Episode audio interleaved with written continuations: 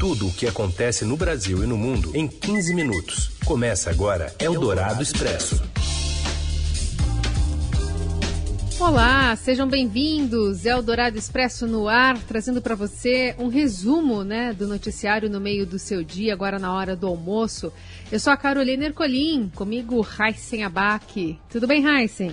Oi, Carol, tudo certo? Olá, ouvintes que nos acompanham também no FM 107,3 da Eldorado ao vivo ou então em podcast, seja qual for o horário. Nessa parceria aqui da Eldorado com o Estadão. E esses são os destaques então desta sexta, dia 12 de fevereiro.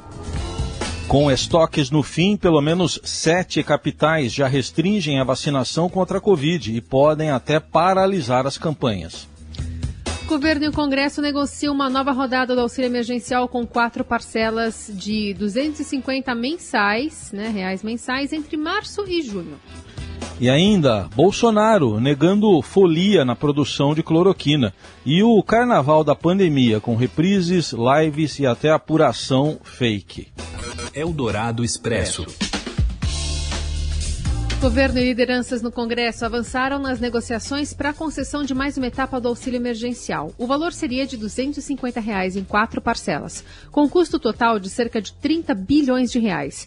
O benefício deve começar a ser concedido em março, com término em junho. E a colunista da Rádio Eldorado de Economia, Adriana Fernandes, diz que já há entendimento político para aprovação no Congresso de uma PEC de orçamento de guerra, uma proposta de emenda à Constituição semelhante, mas não igual à aprovada em 2020. Na prática, o orçamento de guerra permitiu que o governo ampliasse os gastos no combate à pandemia, livre das amarras das guerras e das regras fiscais. Então, até junho, a gente deverá ter o auxílio emergencial, mas para isso precisa aprovar rapidamente uma PEC, não é fácil, exige dois turnos de votação, dois turnos na Câmara, dois turnos no Senado, mas o próprio ministro acha que em 20 dias conseguirá colocar é, o Congresso aprovar rapidamente esse, essa PEC. No Senado, a expectativa é que seja incluída dentro de uma PEC que já está lá, cujo relator é o senador Márcio Bittar, relator também do orçamento. Essa PEC iria direto para o plenário do Senado, uma tramitação mais rápida. Eldorado Expresso. Após o presidente Jair Bolsonaro demonstrar irritação com o mercado financeiro, o vice-presidente Hamilton Mourão disse hoje que o governo não pode ser escravo do mercado. Sobre uma nova rodada do auxílio emergencial, ele afirmou que o chefe do executivo é obrigado a decidir alguma forma de auxiliar a parcela da população mais prejudicada por causa da pandemia da Covid-19. Em linhas gerais, ou você né, faz um crédito extraordinário, aí seria o tal do orçamento de guerra, ou corta dentro do nosso orçamento para ter a, a atender às necessidades. Não tem outra linha de ação fora disso. Questionado sobre como o mercado financeiro receberia a possibilidade de um novo orçamento de guerra, Mourão respondeu.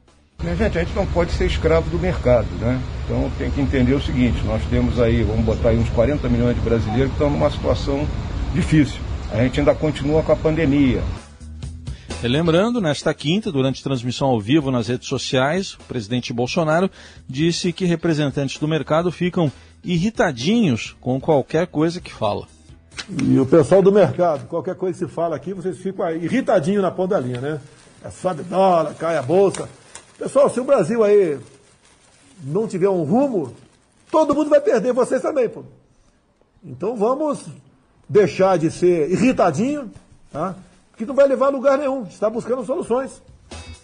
A fala remete à preocupação de investidores com medidas em análise pelo governo, como a retomada do auxílio emergencial, medidas que, que possam comprometer o teto de gastos e serem enquadradas na lei de responsabilidade fiscal. Segundo o, voltando aqui ao vice Mourão, segundo ele, dando aval ou não para novas parcelas do benefício, o presidente Bolsonaro será criticado. Eldorado Expresso. Com estoque no fim, cidades restringem a vacinação e prevêem já paralisar algumas campanhas. Os detalhes com a Fabiana Cambrícoli. O estoque de vacinas contra a Covid está chegando perto do fim em algumas cidades e, como a gente não tem previsão de recebimento de mais doses nos próximos dias, algumas capitais já estão prevendo a interrupção da campanha na próxima semana ou a restrição do público-alvo é, pensado originalmente, né?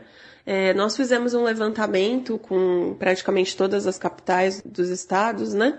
E nós recebemos respostas de que pelo menos Rio, Salvador, Florianópolis, Curitiba, Cuiabá, Aracaju e Natal já admitem essa possibilidade. Eles estão com estoques baixos, já estão chegando perto do fim, né? é, os lotes de vacinas enviados pelo Ministério da Saúde. São Paulo diz que vai cumprir o cronograma estabelecido até agora, que no caso é, é trabalhadores da saúde, é, idosos acima de 85 anos, mas não tem como expandir o calendário até novas entregas do Ministério, né? A gente também procurou o Ministério perguntando sobre essa situação e a previsão de, de entrega de novos lotes. O Ministério alertou, né, justificou, na verdade, que alertou os municípios e estados que se eles não seguissem estritamente a ordem de prioridade, poderia faltar vacina. Isso deve estar acontecendo porque alguns municípios estão ampliando um pouco o público. Alguns estão dando para todos os trabalhadores da saúde, por exemplo, outros estão dando só para os trabalhadores da saúde da linha de frente ou maiores de 60 anos. Então, outros também estão aplicando as doses mais rápido, o que pode também estar impactando nessa, nesse término do estoque mais rápido, né? Então, é, o Ministério da Saúde alerta para isso e não deu uma previsão exata de quando novas doses vão chegar. É, o que a gente sabe é que o Instituto Butantan já tinha afirmado em outras ocasiões que o próximo lote provavelmente vai ser entregue no final de fevereiro, por volta do dia 23, e novos lotes da, das vacina, da vacina de Oxford AstraZeneca, que é distribuída pela Fiocruz, devem chegar só em março. Então, daqui para o final do mês, a gente não tem previsão de entrega de novos lotes e secretários da saúde já estimam que essa situação que a gente identificou nessas sete capitais se repita em outros municípios.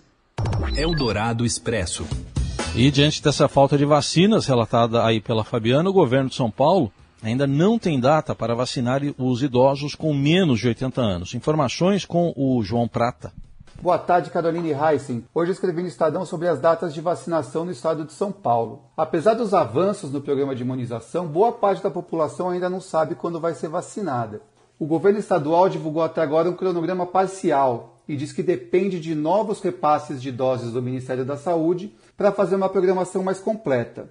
A estimativa é que um milhão de pessoas no estado já foram vacinadas.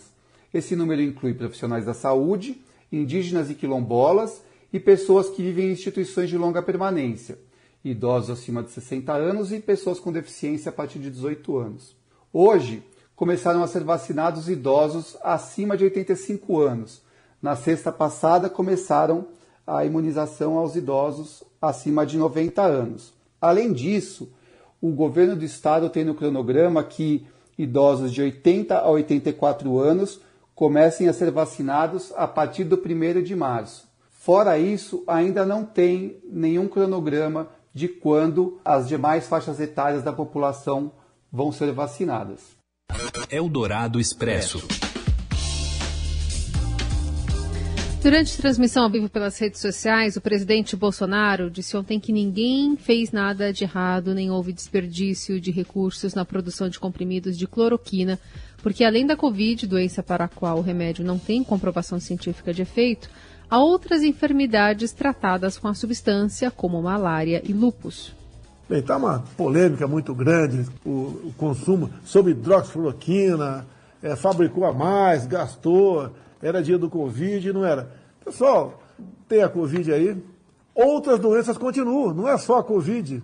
Né? A malária continua, o lúpus continua. Nós temos aqui, em média, aqui 200 mil casos de de malária. No Brasil, eu não sei quantos comprimidos a pessoa toma para se curar de malária, mas muita gente na região amazônica toma preventiva.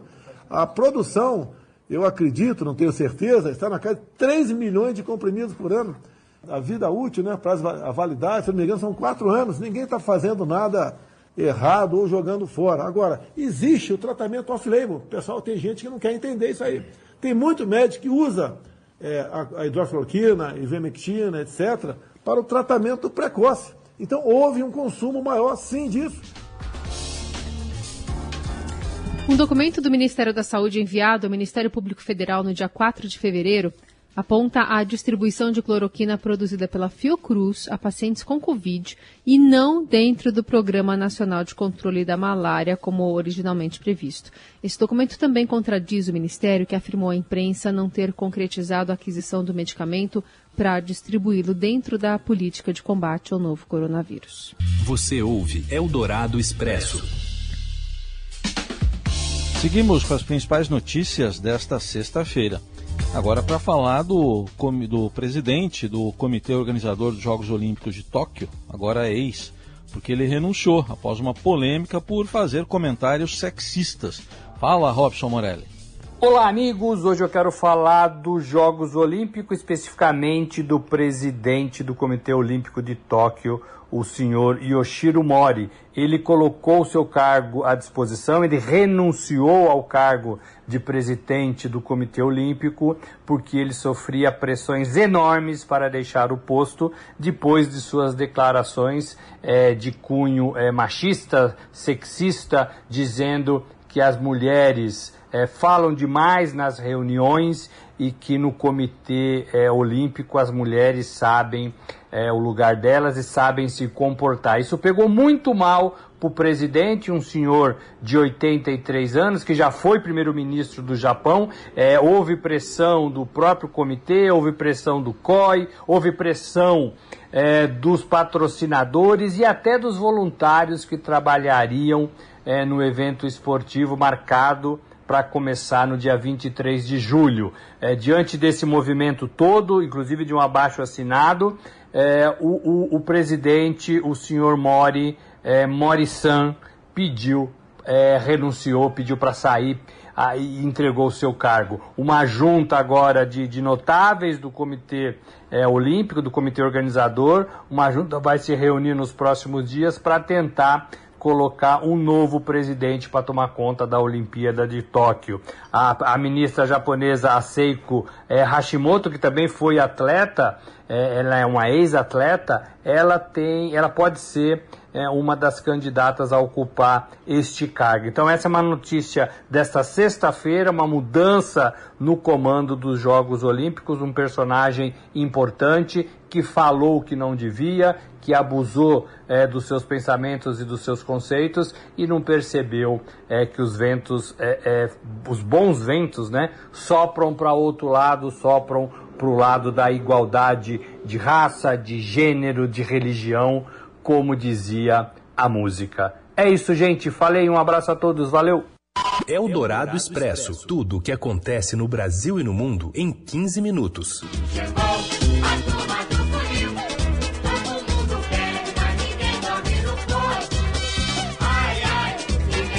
No carnaval da pandemia, vai ter live, vai ter reprise e apuração fake para matar a saudade das escolas de samba.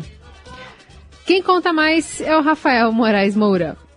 Olá, Carol. Olá, Heisen. Reprise de desfiles históricos, lives para escolher o samba que vai ser cantado apenas em 2022 e até mesmo uma apuração fake em plena quarta-feira de cinzas estão no roteiro carnavalesco daqueles que querem matar a saudade da Marquês de Sapucaí e do AMB. Nas noites de sábado e domingo, a TV Globo vai reprisar desfiles que marcaram a época nos sambódromos do Rio e de São Paulo. Vai ser uma espécie de compacto, um vale a pena ver de novo momesco que vai misturar desfiles que ocorreram nas duas cidades, intercalando apresentações mais recentes e outras mais antigas.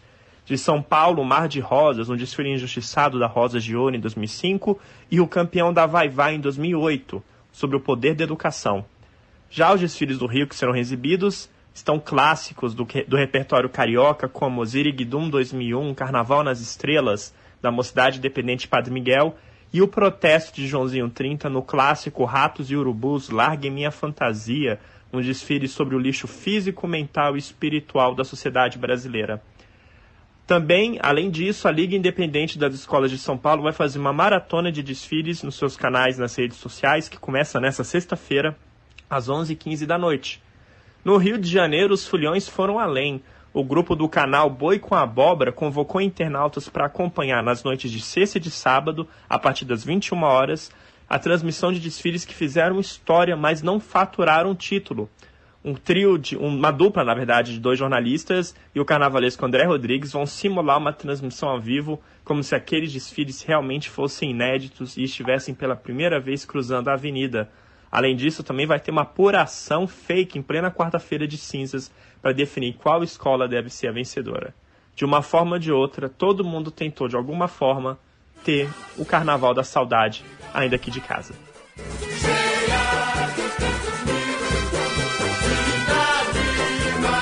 Pois é, quesito saudade 10, né? Todo mundo com muita saudade do ano passado, dos anos anteriores, das folias que a gente ainda vai viver. Só esse ano a gente deu uma pausa. É. Como é que é apuração fake? Se tiver dá nota falsa também, zero, sei lá, chega, zero, nota zero. Não sei, mas tem que ter. Tem que ter aquela, aquele vozeirão, né, anunciando. É, tem que ter, é, tem que ser. Como é que ficaria, Heisen? De novo? Não, de, vai pedir de novo? Então tá bom. Zero, nota zero.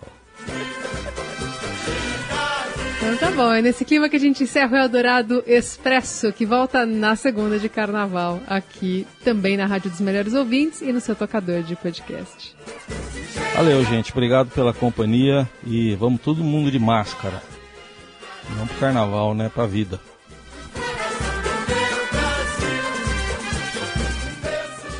Você ouviu Eldorado Expresso tudo o que acontece no Brasil e no mundo em 15 minutos.